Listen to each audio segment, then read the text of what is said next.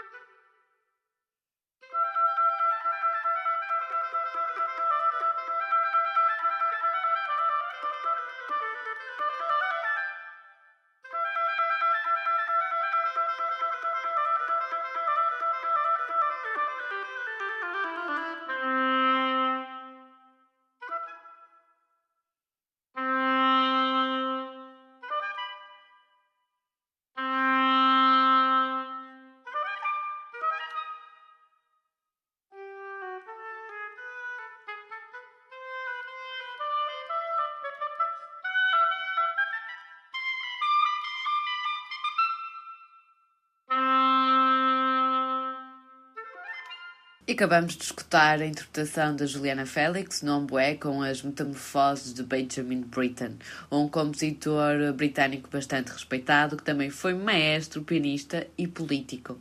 Esta obra foi inspirada nas Metamorfoses de Ovídio, um poeta romano que morreu no século XVII Cristo, no Mar Negro. São seis metamorfoses musicadas e para cada uma delas o compositor usou figuras lendárias que aparecem na obra deste grande poeta romano. Britain uh, decide então descrever uma festa onde Bacchus uh, se encontrava e todo este caráter energético, alegre e fresco remete-nos logo para algo que fosse muito vibrante.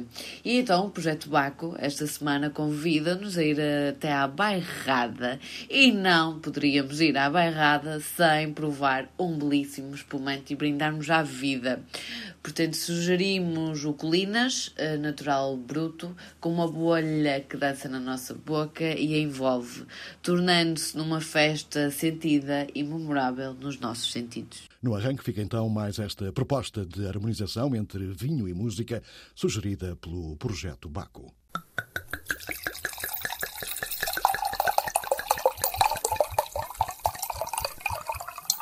25 anos. Já lá vão 25 anos desde a primeira edição do Quinta da Leda. Foi motivo de festa em Lisboa, com a prova das 20 edições que este vinho já teve. Luís Sotomayor, o enólogo mais recente deste vinho, fala de um projeto de sucesso e dos momentos mais relevantes. É um vinho muito mais jovem que o, que o Barca Velha. O Barca Velha comemora, já está quase perto dos 80 anos, 52, não é? Quinta da Leda nasce em 97. E, e o que vimos hoje aqui realmente foi um bocadinho o que mostra que tem sido o desenvolvimento, o caminho que o Quinta da Leda tem vindo a, tem vindo a fazer, tranquilamente, suavemente, mas tem tido reconhecimento e tem sido gratificante o reconhecimento que tem tido para nós e, e eu penso que não, não prejudica minimamente o facto de ter por cima um vinho como, como a Barca Velha. Segue o seu caminho, tenho seguido e, e, com muito sucesso, diria eu. Que, que, momentos é que lhe apetece sublinhar destes 25 anos do, do Quinta do Aldeia? Há, há, momentos que vale a pena sublinhar, momentos que tenham sido marcantes ou a coisa é muito suave e tem sido super tranquila? Olha, é, é, é evidente que há momentos marcantes na, na, na, Quinta da Leda, desde momentos em que plantações novas, como lembro que a primeira grande plantação, a Quinta da Leda, foi comprada em 1979 e o primeiro ano em que, em que aumentámos com algum significado, digamos assim, a, a, área de vinha foi em 1998, em que plantámos mais cerca de 20 hectares, por isso passámos a ter dos 30 que havia inicialmente, passámos a ter cerca, cerca de 50 e depois em 2005 quando comprámos então mais, mais área de vinha e plantámos o que temos até agora, que são cerca de 170 hectares. Isto, voltando um bocadinho agora, voltando um bocadinho atrás, o maior marco, que digamos assim, que há na Quinta da Leda é a construção da adega. A Quinta da Leda, como foi comprada em 79, eh, foi aumentando a sua área de vinha, mas quando construiu... Isso mudou o perfil do, do, do, vinho? Eh, mudou no sentido, o caráter, digamos assim, eh, está lá, é o mesmo. Talvez a, a elegância do, do, do, do vinho e a sua harmonia aumentou, porque construímos, como diz, foi o maior marco de, tirando o momento da compra, foi o maior marco da Quinta da Leda, foi a construção da sua adega, que foi inaugurada, curiosamente, dia 11 de setembro de 2001. Isso foi realmente um marco, porque a partir daí conseguimos aliar, primeiro, as uvas serem vinificadas logo após a, a, a, a vindima e com uma tecnologia, digamos assim, que está uh, de ponta, que, que, nos permite produzir vinhos uh, de grande qualidade, fazendo extrações suaves, sem ter que fazer, eh, digamos assim, uma tecnologia, uma, uma vinificação mais agressiva, não. É tudo feito com suavidade, tudo com tranquilidade e permite-nos ter vinhos que mantêm aquele perfil, um perfil de elegância, de harmonia, que é o, o estilo particular, digamos assim, do, do Casa Ferreirinha. O, o, Quinta da Leda sempre teve as mesmas, as mesmas castas, os chamados 3Ts, depois de repente entra o, o Tintecão. Porquê e se isso alterou alguma coisa? Uh, não, não terá alterado significativamente, terá aportado, digamos assim, alguma coisa. Não, não alterou, acrescentou um bocadinho ao, ao, ao Guinda da Leda. O Guindela realmente nasceu de, das três, três variedades mais comuns no Douro, francesa, nacional e roriz, e em 2011 decidimos acrescentar-lhe o tinto cão, porque foram plantações que nós tivemos, que fizemos posteriormente na, na Leda, no período, quando, como falei, em 98 e depois em, em, em 2005. Aumentámos a, em que aumentámos a área de vinha e, e acrescentámos essa, essa variedade, o tinto cão, que acho que aporta alguma coisa ao, ao vinho, sem o alterar, acrescenta. Acrescenta-lhe frescura, acrescenta-lhe elegância e é sobretudo isso que nós procuramos, eh, procuramos fazer.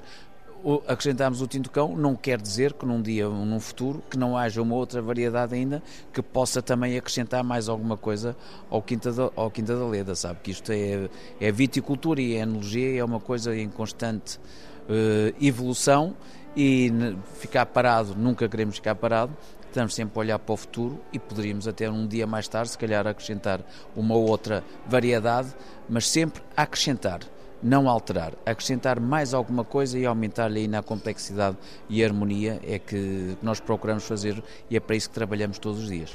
E essa evolução, eh, nessa evolução já se sente de alguma forma a força das chamadas alterações climáticas? Já sentem isso nas vinhas? Não.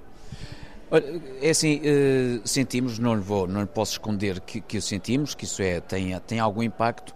O que nós temos é que nos adaptar. As, e as variedades do Douro, o Douro sempre foi uma região quente, as variedades do Douro estão bem adaptadas a climas quentes. O que nós temos é que fazer uma viticultura que esteja adaptada a essas, a essas alterações, às alterações, alterações climáticas que vão tendo algum impacto, vão, altera, vão impactando não de uma forma significativa, mas ligeiramente ano a ano, mas nós temos nos vindo a adaptar e temos vindo a praticar uma viticultura que queremos que com a qual conseguimos diminuir, digamos assim, esse, essas alterações. Tempo para cantar os parabéns ao Quinta da Leda. ABC Vinho. Afinal, não é tão complicado como parece. Altura para descomplicar a aparente complicada linguagem ligada ao vinho, uma tarefa atribuída por aqui à canção Teresa Gomes. E hoje a lição é sobre o quê, Teresa? Inox versus madeira. Um vinho que estagiou, eh, que foi fermentado e estagiou em inox, o inox é completamente neutro, o vinho terá aromas, eh, cor, aroma e sabor dado pelas uvas. O inox é neutro e não altera aqui nada o vinho. Se exatamente as mesmas uvas, eh, o vinho vai estagiar após a fermentação em madeira, ou a fermentação aconteceu em madeira, barricas, balseiros, tonéis, a madeira tem, é porosa, vai permitir que o vinho uh, respire, logo vai ser um vinho diferente, uh, mais macio. A madeira tem cor, e a madeira é mais escura que o vinho branco. Logo, um vinho branco que esteja em madeira, muito provavelmente vai ter uma riqueza de cor conferida pela madeira. E por último, aquilo que é mais evidente na prova de nariz e de boca, os aromas e os sabores que a madeira dá ao vinho habitualmente coisas castanhas, tal e qual como a cor do vinho, é fácil memorizar. No vinho tinto podemos procurar por baunilhas, pimentas, cafés, cacaus. Uh, no caso do vinho branco podemos procurar por uh, alguma avelã, uh, alguma baunilha e um, algo de aromas de algo de amarelo mais escuro, como por exemplo o mel. depois também por causa da tal fermentação malalática são vinhos brancos que dão uma sensação de manteiga. Um, portanto, um vinho que estagia em madeira é um vinho que tem características acrescidas, e parte do princípio que são benéficas, não vão ofuscar a autenticidade do vinho, a sua personalidade, vão contribuir para que o vinho ainda seja melhor. Como nós no domingo pomos uma roupinha mais gira, uh, continuamos a ser a mesma pessoa, mas estamos mais bem vestidos, sentimos melhor, somos mais visíveis e mais apetecíveis a madeira e o que ela pode fazer aos vinhos. Os mágicos. A palavra aos produtores e enólogos que nos levam ao céu. Para a parte final desta emissão, a grande entrevista a Domingos Soares Franco, uma vida dedicada aos vinhos, homem forte da José Maria da Fonseca, que não quer ficar conhecido como o Senhor Moscatel e que está a sair de cena e a seguir o conselho do pai. Oficialmente estou reformado, mas já, já venho a preparar eh, a família já há uns três anos, três, quatro anos. Aconselho o meu pai. O meu pai sempre me disse, meu pai já cá não está entre nós, mas sempre me disse a mim, sais pela porta grande e enquanto tiveres a cabecinha a trabalhar como deve ser. Eu sempre com isto na, atrás da, da cabeça, na, na, na memória cá atrás, quando fiz 60 anos, comecei a pensar e a começar a delegar. E há dois anos deleguei mais e mais e mais. O meu filho mais velho está a trabalhar connosco, embora não seja na área da enologia.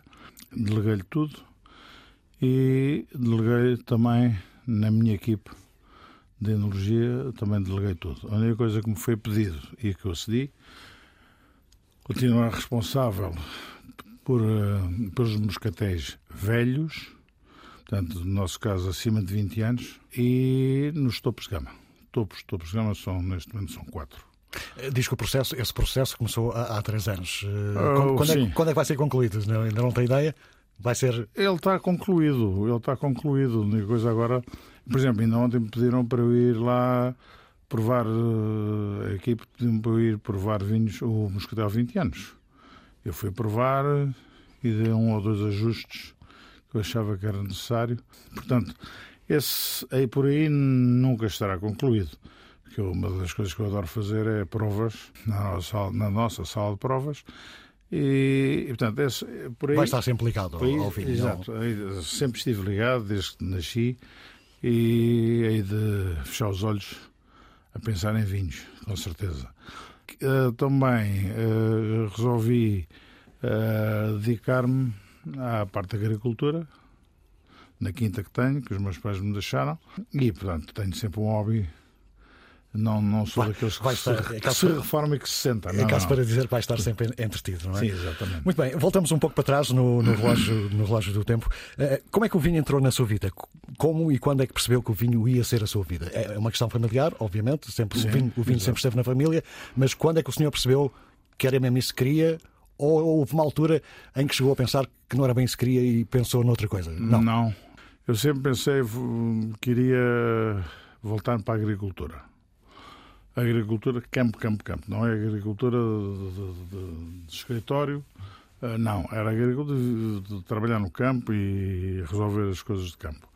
Talvez diria que 12, 13 anos comecei a encaminhar por, por aí, embora ouvisse sempre em casa o meu pai a falar sobre vinhos e vinhas.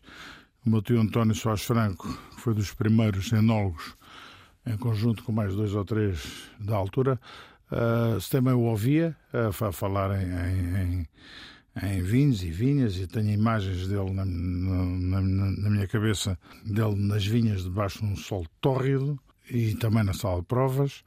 E, mas à volta dos 12, 13 anos comecei a pensar que era aquilo que eu queria. Fui a seguir ao 25 de Abril, com o 25 de Abril não me deixaram entrar. Já, já vamos, já vamos a tá essa parte, já vamos a essa parte, tá essa parte é das mais suculentas, digamos assim. Gostava de ficar conhecido como, como o senhor Moscatel de Setúbal? Ou acha que de alguma forma já é? Não sou. Posso ser uma referência, mas não, não me considero senhor Moscatel de Setúbal. Acho que houve pessoas na minha família, o meu tio António, por exemplo, foi um, um impulsador muito maior que eu no Moscatel de Setúbal. Uh, variedíssimas experiências que ele fez. Uh, eu gostava de de acabar com uma referência de alguém que ajudou o Moscatel de Setúbal a evoluir, uh, mas nada do senhor Moscatel de Setúbal. Eu conheço alguns senhores de castas. Baga, Bairrada, já, já Baga, temos... Bairrada, Alvarinho e por aí fora mas mas não não, não sou não não estou para aí, para aí voltado não. Não é coisa que, que o inquieta exatamente, exatamente, já falou sobre isso no verão de 75 foi rejeitado pelo Instituto Superior de Agronomia Exato. por ser filho de um fascista entre, entre aspas. exatamente. este foi sempre um peso grande na sua vida ligado aos vinhos o passado familiar? Foi um peso muito grande. O meu pai nunca me influenciou nem a minha mãe eu ir estudar vinhos, nunca me influenciou. Eu fiz daqueles testes psicotécnicos que se fazia antigamente, acho eu, não sei se hoje em dia se faz ou não, em que me dava agricultura ou arquitetura, e a arquitetura disse logo, nem pensem, não vou passar a, eh, a minha vida a, a, a, imaginar edifícios, ou, ou não só, no campo, ou desenhar, seja o que for, e sempre resolvi ir para a agricultura. Quando veio 25 de Abril, como disse, foi rejeitado pelo meu pai ser considerado capitalista e fascista, coisa que fascista é que ele não era, de certeza, pelo que eu conheço, uh, ou seja o que for, ou da, altura, que se chamava isso, uh, mas acho que hum, ao ser rejeitado fui à França. Com o meu pai, ele disse, então, se queres ir para vinhos, para energia, então vamos experimentar em França. Fui a Bordeaux, Montpellier e Dijon. As três faculdades me aceitaram uh, e eu, eu, disse que uh, ótimo, mas não, não, não é isto que eu quero porque obrigaram-me dois tinha anos para trás. Tinha que aprender a falar línguas também. Francês, francês, que o meu francês era muito mau, embora na altura tivéssemos cinco anos de francês no, no liceu, mas eu resolvi não, não, não aceitar ir para a França não falava alemão, portanto Geisenheim estava posto de parte, e de resto não havia universidades de renome no resto da Europa. E é aqui que entra a viagem aqui para os entra em, no verão quente de 75 um jantar em casa dos meus pais, estava lá um americano que era CEO da nossa sócia americana, uh, numa das nossas empresas, uh, e ele perguntou durante o jantar o que é que, então, o que, é que vais fazer. Eu disse, pá, adorava ir para viticultura e energia, mas uh, não, não sei, não, não consigo. Ele olhou para mim e disse, vem comigo para a América. E olhei para os meus pais e a cara deles foi olharem de olhos abertos para mim à espera da minha resposta e eu disse, vou sim senhora. Um mês depois estava nos Estados Unidos. Como cheguei tarde para me inscrever em faculdades, eu cheguei lá em outubro e cheguei tarde. Fiquei o resto daquele semestre num liceu em Connecticut uh, e depois uh, fiz a aplicação para, para a Califórnia, para Davis. Resolvi não entrar logo para Davis, fui para uma outra faculdade mais pequenininha, fui aconselhado a fazer isso, onde se tinha que estudar a história dos Estados Unidos, geografias, as, as cadeiras básicas. E quando eu tirei todas as cadeiras básicas que teria que tirar em Davis, fui, entrei em Davis, onde tirei todas as cadeiras de energia e viticultura, mesmo de pós-graduação, pedi autorização aos professores, todos eles me, me autorizaram a tirar. E, e 80, tanto, diga. Tanto quanto eu percebi, essa, essa viagem foi fundamental e virou-lhe, digamos, a vida de. de eh, Completamente.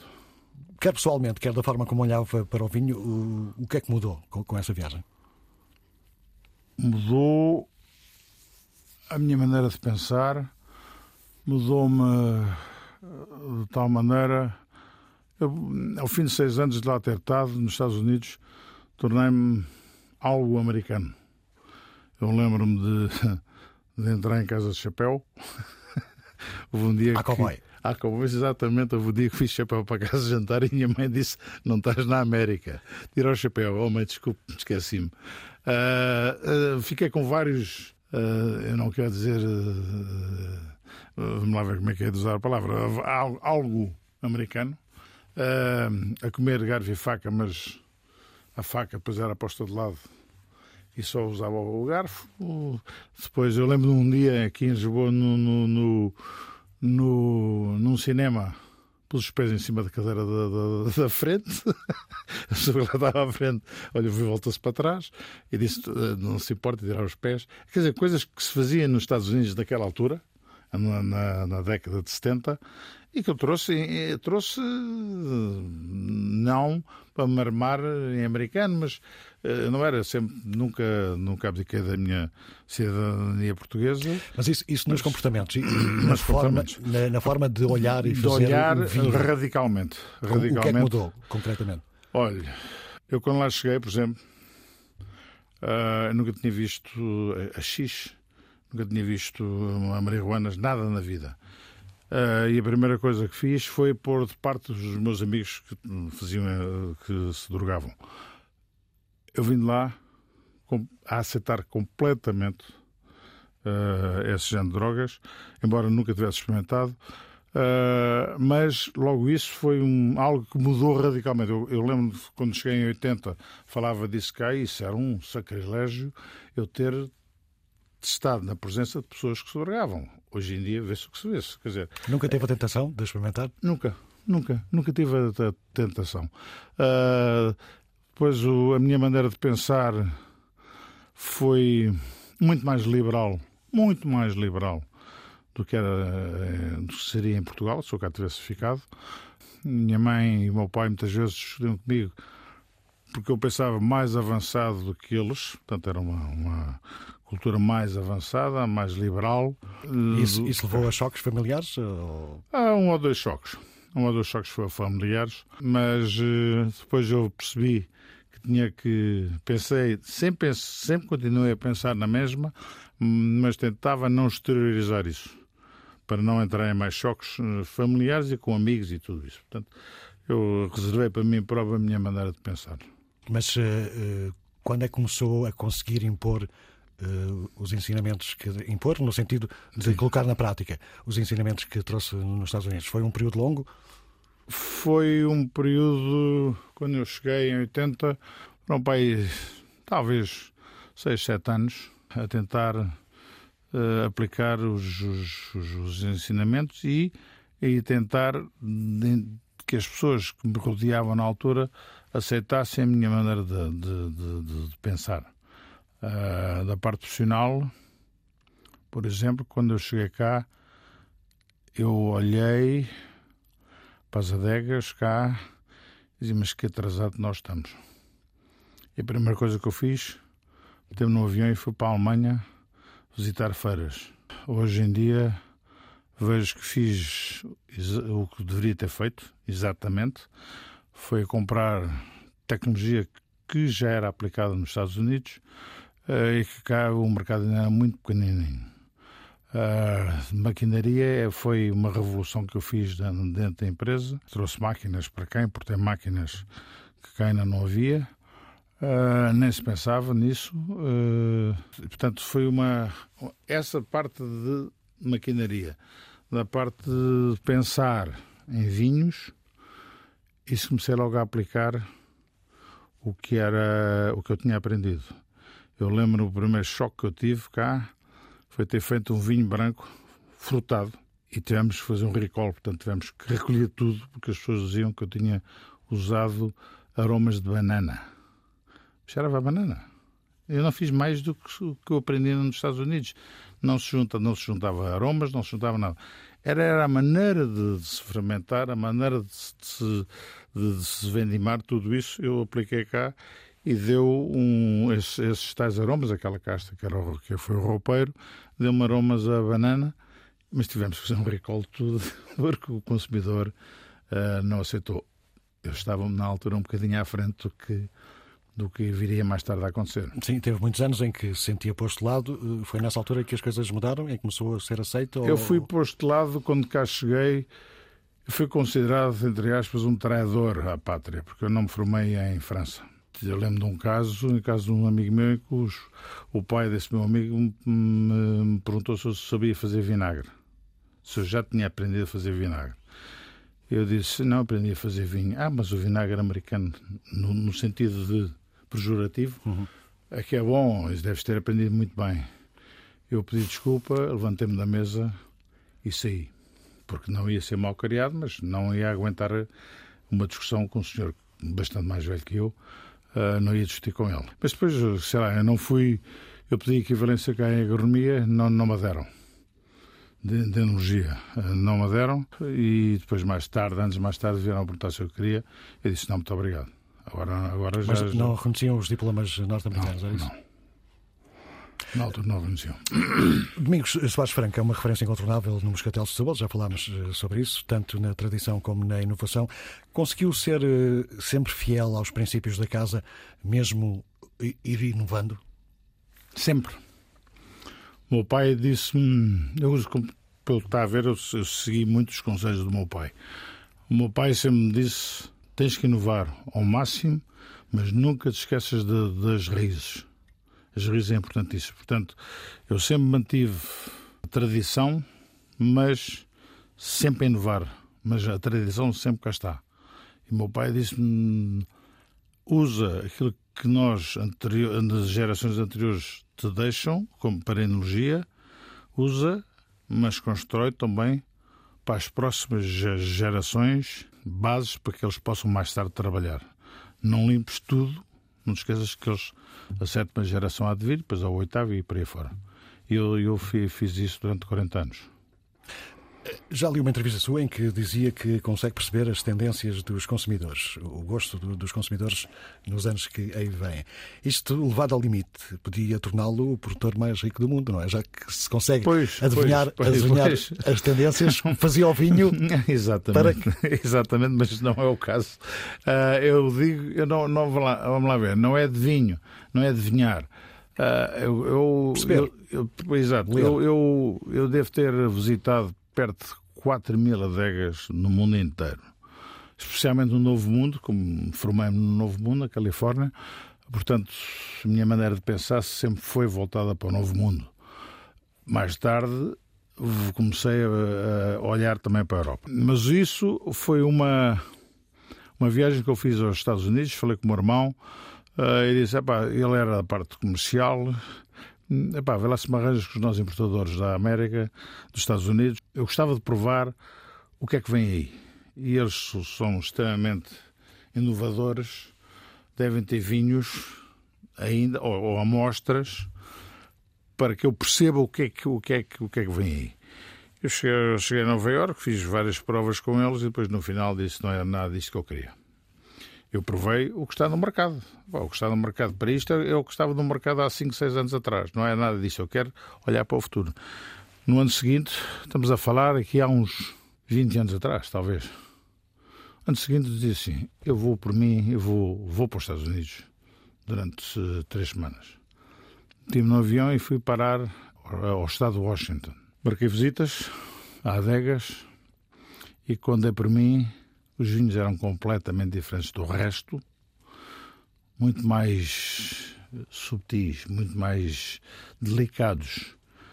Com, com a casta, eh, a parte da casta estava marcada, mas vinhos com muito menos madeira, vinhos com um grau de álcool mais baixo que existia, na, por exemplo, na Califórnia, e comecei a ver e vi a, tendência vai ser elegância, subtileza, tanto em brancos como em tintos, uh, mas vai ser mais ou menos nesse é precisamente, é precisamente aí que estamos agora, não é? Exatamente. E eu comecei a trabalhar devagarinho, devagarinho, devagarinho, para que o consumidor também não reagisse. Estou a falar de topos de gama, nos nossos topos de gama. Que esses, esses topos de gama eu sempre tive mão livre para fazer o que eu, o que eu quero e inventar o que, eu, o que eu quisesse. E foi por aí. Acho que é aí que nós estamos neste, nesta altura. Se não estamos, vamos estar daqui a 7, 8 anos. Vamos, vamos estar lá. Foi nessa altura que, que surgiu o ESAG no 2015? Não. O Hexagon 2015, o Hexagon começa em 2015. Mas, nós não fazemos todos os anos, fazemos nos anos que eu acho, acho que são anos muito bons ou extraordinários. Uh, o Hexagon começa com uma pequena história que é eu quando chego dos Estados Unidos o meu irmão pergunta-me quanto tempo vais conseguir fazer um topo de gama. Eu disse 20 anos. E foi 20 anos, porque comecei a trabalhar em 80 e em 2000 fiz o primeiro. Porquê? Ele disse, porquê tanto tempo?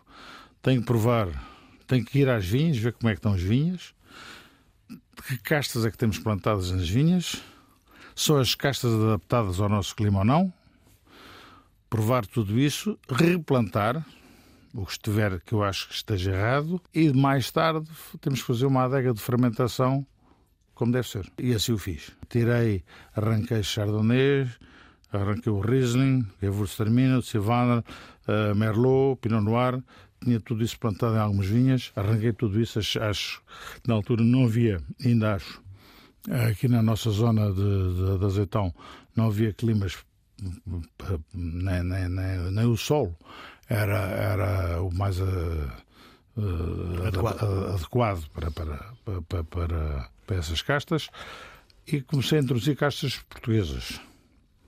Neste momento trabalhamos com 35 caixas, se eu não me engano, só trabalhamos de estrangeiras só com três.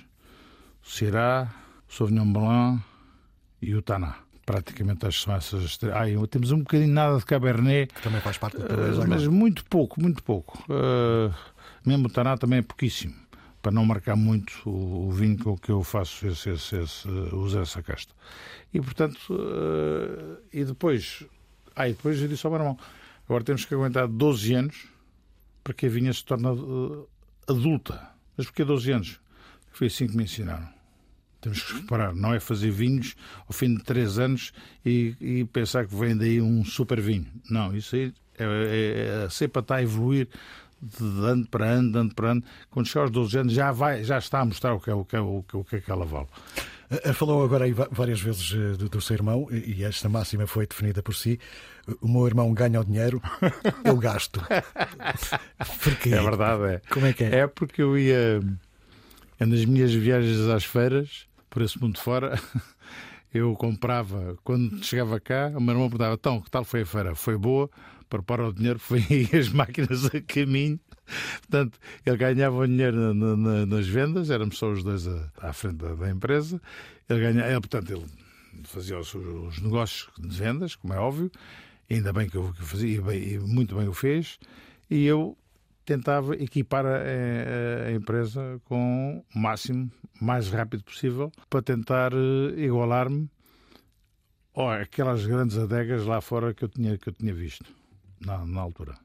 Uma outra frase uh, sua que eu, que eu li na preparação para esta nossa conversa: há concursos de vinhos no estrangeiro em que nos perguntam quanto estamos dispostos a pagar para nos darem um prémio. A frase é sua. Esta é uma prática generalizada. Isto significa que os prémios não têm valor nenhum. Uh, e já agora, isso também acontece em Portugal ou só no estrangeiro? Não, isso aconteceu uh, em Ljubljana, em Bratislava. Isso era comum fazer-se isso. em que se pagava para se receber medalhas de ouro. E nós concorremos, antes, antes de mim, concorremos algumas vezes, uh, sem o meu pai se ter apercebido disso, uh, e depois, quando eu comecei a trabalhar, isto, isto dos vinhos é um mundo muito pequenininho, e eu vim a saber que nessas duas cidades, nesses concursos, haviam no fundo, as medalhas eram compradas. Estamos a falar de casos isolados, então. Não Estamos era, a falar de casos isolados. Não era uma prática. Não, não era uma, não era uma, uma prática comum, graças a Deus.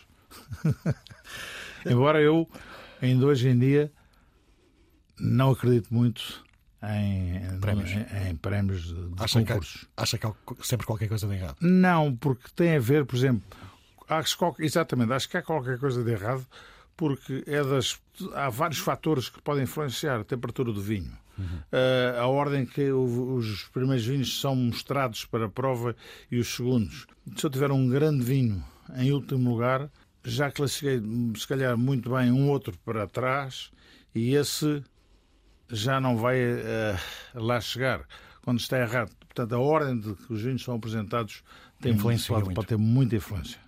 De forma geral, que avaliação é que faz do, do, que de novo se produz em Portugal? Acha que as novas gerações estão a tomar conta eh, do recado? Estamos a fazer coisas boas nos últimos eu, anos? Das novas gerações, vamos lá ver, uh, eu sou uma pessoa que demora alguns anos até dizer aquele tipo. Quando, aquele, quando é que começa uma geração aquelas... e quando é que acaba? Não, mas eu digo uma das coisas que é, é há uma, uma, pessoa que vai começar a começa a trabalhar, vem com todos os seus conhecimentos da, da, da faculdade e ao fim do ano se calhar já, já é considerado um grande enólogo ou um grande viticultor. Eh, eu digo assim, calma, eu quero ver na experiência mais 3 ou 4 anos, que não é muito, não é muito 3 ou 4 vendimas ou 5, eh, para quem fez 40, tem que, eles, a pessoa tem, tem que provar, eh, ou ele ou ela tem que provar mais tempo. Estamos a dar no bom caminho conta do recado em vinhos. Eh, estamos, não, não estamos ainda a fazer vinhos que se considera nível mundial. Temos vinhos espetaculares, conta-se por os dedos. Estou a falar de tintos, de brancos, a mão, chega e sobra. Estou a falar de grandes vinhos. Falta-nos uma coisa que neste momento estamos a dar os primeiros passos em viticultura. Ainda está uma certa resistência para hum, que as pessoas com vinhas Há, há quem, peço desculpa interrompê-lo. Há, há, quem diga que todo o grande trabalho em Portugal uh, foi feito na adega pelos enólogos nos últimos anos. Esse trabalho acabou, já não há nada para melhorar e agora tem que se ir para, para as vinhas e aí é que as coisas podem mudar, de facto. Concorda, acho... concorda com esta visão? Não, não concordo. Ah, okay. Eu acho que nós começámos a construir a casa por telhado. Devíamos ter começado pela vinha e mais tarde pela, pela na adega porque sem ovos não se fazem omeletes. Se a vinha está errada, não se consegue fazer grandes vinhos. Se a casta está errada, pior ainda. Acho que nós estamos neste momento no bom caminho, porque estamos a evoluir bastante, mas ainda temos muito que evoluir nas vinhas e dizer que a enologia mais nada a evoluir, ah, isso, não, não, isso não se pode dizer. Todos os dias há evoluções. Eu que parei de trabalhar praticamente há três anos, ou dois anos, se for, eu, eu, é um, um caso, por exemplo, onde eu estava a falar com o meu braço direito da equipa e ele estava-me já a falar em, em, coisas que eu não sabia que já estavam colocadas em prática. Portanto, todos os anos, todos os meses há qualquer coisa a estudar e mais tarde é posta em prática. Portanto, a evolução é constante e vai ser constante tanto na vinha como na, na, na, na adega. É a mesma coisa que dizer, por exemplo, como eu pensava que iria, que eu pensava assim e digo, quando eu acabei o curso, disse, eu quando chegar aos 65 vou saber tudo. Quando eu fiz 65 há um ano, só sei que nada sei. Foi essa o que eu, foi essa a imagem que eu tive. Só sei que nada sei. A evolução é de tal maneira que não há ninguém no mundo que consiga em, juntar brancos, tintos, espumantes, eh, licorosos, seja o que for, e essa pessoa ter conhecimento de tudo que está a fazer de bom no mundo. Por isso que eu conheço algumas adegas, não são muitas, tem um enólogo para brancos, outro para tintos, outro para espumantes, outro para topos de gama e outro para a base de, de, para fazer vinhos de base para, para depois passar para, cima. Há pouco falávamos sobre a qualidade do, dos vinhos portugueses, já aquela eterna questão que os vinhos portugueses são mais ou menos bons, têm qualidade, mas não conseguem impor-se no mercado estrangeiro. É apenas uma questão de escala, de qualidade, ou, ou há mais do que isso que devia funcionar de, de outra forma?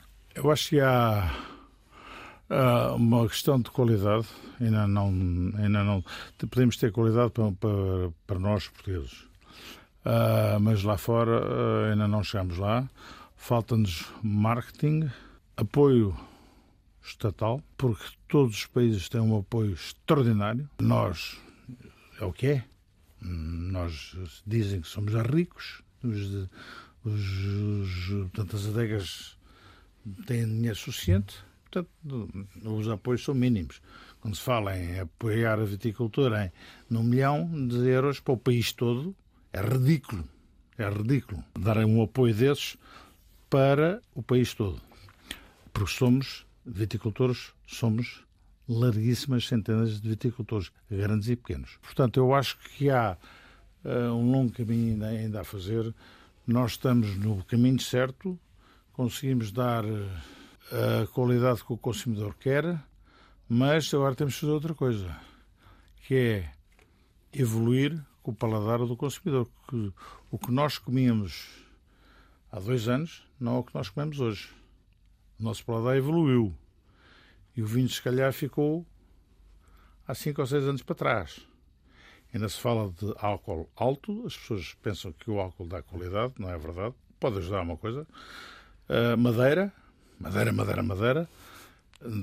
Está errado. A madeira muitas vezes é usada para tapar defeitos. Vinhos, muitas vezes, são colocados no mercado, neste momento já há vinhos de 2021, 22. No, no mercado estamos em novembro. Isto é um sacrilégio. O vinho, os vinhos brancos não estão prontos para isso. O chamado vinicídio. Exatamente. Já agora que estamos a falar de, de, dos vinhos portugueses no, no, estrangeiro, como é que encara agora o surgimento destes vinhos eh, portugueses com preços estratosféricos, digamos assim? Apareceram três acima dos 600 euros. É um caminho? Pode ajudar os restantes? Pode, pode. Eu acho, eu acho que uma das coisas e que vem a ver com, com a sua pergunta de há bocado, uh, nós lá fora somos vistos um bocadinho por vinhos baratos. Vinhos baratos. Vinhos baratos, o consumidor imediatamente vê Desconfia. barato é, é para o dia a dia, não é? eles não conseguem fazer grandes vinhos. E é bom que as empresas que produzem vinhos de alta qualidade, de alta qualidade, que disparem com os preços lá fora. Porque subimos de prateleira, o vinho, esse vinho sobe uma prateleira mais alta e, esse, e o consumidor dessa prateleira, que só vai a essa prateleira, vai provar os nossos vinhos. Neste momento estamos nas prateleiras cá em baixo e os de gama, os de gama alta não querem, não querem, não vão comprar um vinho por 4 ou 5 euros. De certeza absoluta. Ou, ou na Escandinávia não vão comprar um vinho por 50 ou 60 coroas. Não, não, não, de certeza absoluta que não, não, não, não fazem. Eu tenho alguma experiência disso porque viajei bastante uh, nos nossos a dar provas no estrangeiro Uh, e, e, via isso, uh, provas de vinhos do Zé Maria da Fonseca e por vezes a Vinha Portugal também pedia para fazer provas de vinhos portugueses, não só não do Zé Maria da Fonseca, muitas vezes nem usava os nossos vinhos, usava sim vinhos de, de, de Portugal para puxar, puxar por eles. Agora, uh, temos que olhar para os preços, mas tem que ser vinhos de altíssima qualidade, que nós produzimos. Não muitos, mas produzimos. Nós, portugueses. Nós, sim, sim, sim. nós, é, nós é fazer. Muito bem. O, o Domingos é mais de brancos ou de tintos? Ou é mais moscatel mesmo? Olha, é conforme o dia. É, é conforme o dia. Eh, se eu acordar, uh, voltado para brancos, sou capaz de beber brancos com qualquer uh, refeição, desde que, dentro dos brancos, escolha o branco para aquele uh, estilo de refeição. Não vou, não vou escolher um branco por uma carne um branco frutado por uma carne maturada. Vou escolher um branco já complexo ou com complexidade para a carne maturada e a mesma coisa com, com, com os tintos. A mesma coisa com os catéis, não, não é que vai acompanhar a refeição com, com vinhos licorosos ou generosos, mas uh, há dias. Já há quem faça. Pois, já há quem faça, exatamente. Mas eu, eu não. Eu, eu posso estar em Moscatéis num dia, posso no dia seguinte posso ir para Portos ou Madeiras ou Carcavelos ainda. Ainda, ainda há poucos, mas ou, por exemplo, com, com, com os fumantes ou os, os champanhes. Sou capaz de passar o dia com isso. Castas. Tem castas preferidas ou não? Tenho. Vamos a elas. Portuguesas, tenho o Alvarinho, Toriga Francesa, como tintas. Muita gente fala em Toriga Nacional, excepcional, mas para mim excepcional é, ainda mais, a Toriga Francesa suplantada no sítio certo. Evolui mais tarde e isso vai criar complexidade aos vinhos, estrutura aos vinhos, mais tarde, ao fim de 3, 4 anos. Uh, depois tenho no Alentejo uh, há uma casta que para mim, embora não seja portuguesa, é irmã do Alicante Puxu, que é o Granois. Uh, mas eu não a classifico como portuguesa, mas o Alicante já é português. Não é bem assim. O Alicante foi, é uma carta francesa. Esta é a irmã, uh, mas é, para mim é das Há sempre grandes... uma grande discussão à volta da, verdadeira origem das castas, não é? Ui, ui. e agora, mas agora já se consegue chegar lá marcadores e já, já se consegue chegar praticamente às. Olha, posso lhe dizer, o Castelão, antigamente, durante um período conhecido como Periquita, hum, já se sabe quem são os pais do Castelão. Chama-se Sarigo, que é uma casta branca, do Alentejo, e Alforcheiro, casta do, do, do, do, norte, do Dão. Uh, o Sarigo, viu-se recentemente, não é portuguesa, é espanhola. Portanto, há aqui as origens das caixas está-se a descobrir cada vez mais. E que está-se a descobrir uma coisa também que sempre se falava que na, na antiga Mesopotâmia era, tinha sido o berço. Uh, eu tenho visto artigos... Há quem diga com... Geórgia, há quem diga... Geórgia, bom, ninguém fala em Portugal, em Espanha e Itália. Também deram origem a muitas castas. As castas não vêm só da Mesopotâmia ou da Geórgia ou dessa zona. Vêm também da Península Ibérica e da, da Bacia Mediterrânica. Portanto, isso está-se a descobrir agora com as, com as tecnologias de, de, de ponta que os cientistas permitem ir mais fundo. Para fechar, qual é a parte de todo o processo de produção de vinho que lhe dá mais prazer? Fazer. A prova. Prazer pessoal. A prova. Adoro provar a provar e, com, e inventar vinhos. Durante a prova uh, é, é o resultado do que eu penso. Já ouvi dizer que às vezes sonha. Eu sonho. Com os vinhos. Exatamente. Inventar o vinho. Eu sonhava, antigamente, agora já não faço mais vinhos, mas acompanho-os. Eu sonhava, eu a guiar, me lembro perfeitamente de estar a guiar e a pensar em vinhos, em estilos diferentes, e isto é a mesma coisa que um, um, um chefe de cozinha imagina o prato, depois tem que ir aos condimentos, escolher os condimentos certos para chegar lá. E o vinho é exatamente a mesma coisa. Pensa-se como é que se quer o produto final, depois é ir buscar as castas certas e as percentagens corretas para, para, para se chegar lá. Fechamos assim mais uma edição de O Vinho Não Cai do Céu. Dúvidas, críticas e sugestões podem ser enviadas para o e-mail alexandre.david.com rtp.pt. Saúde e boas provas.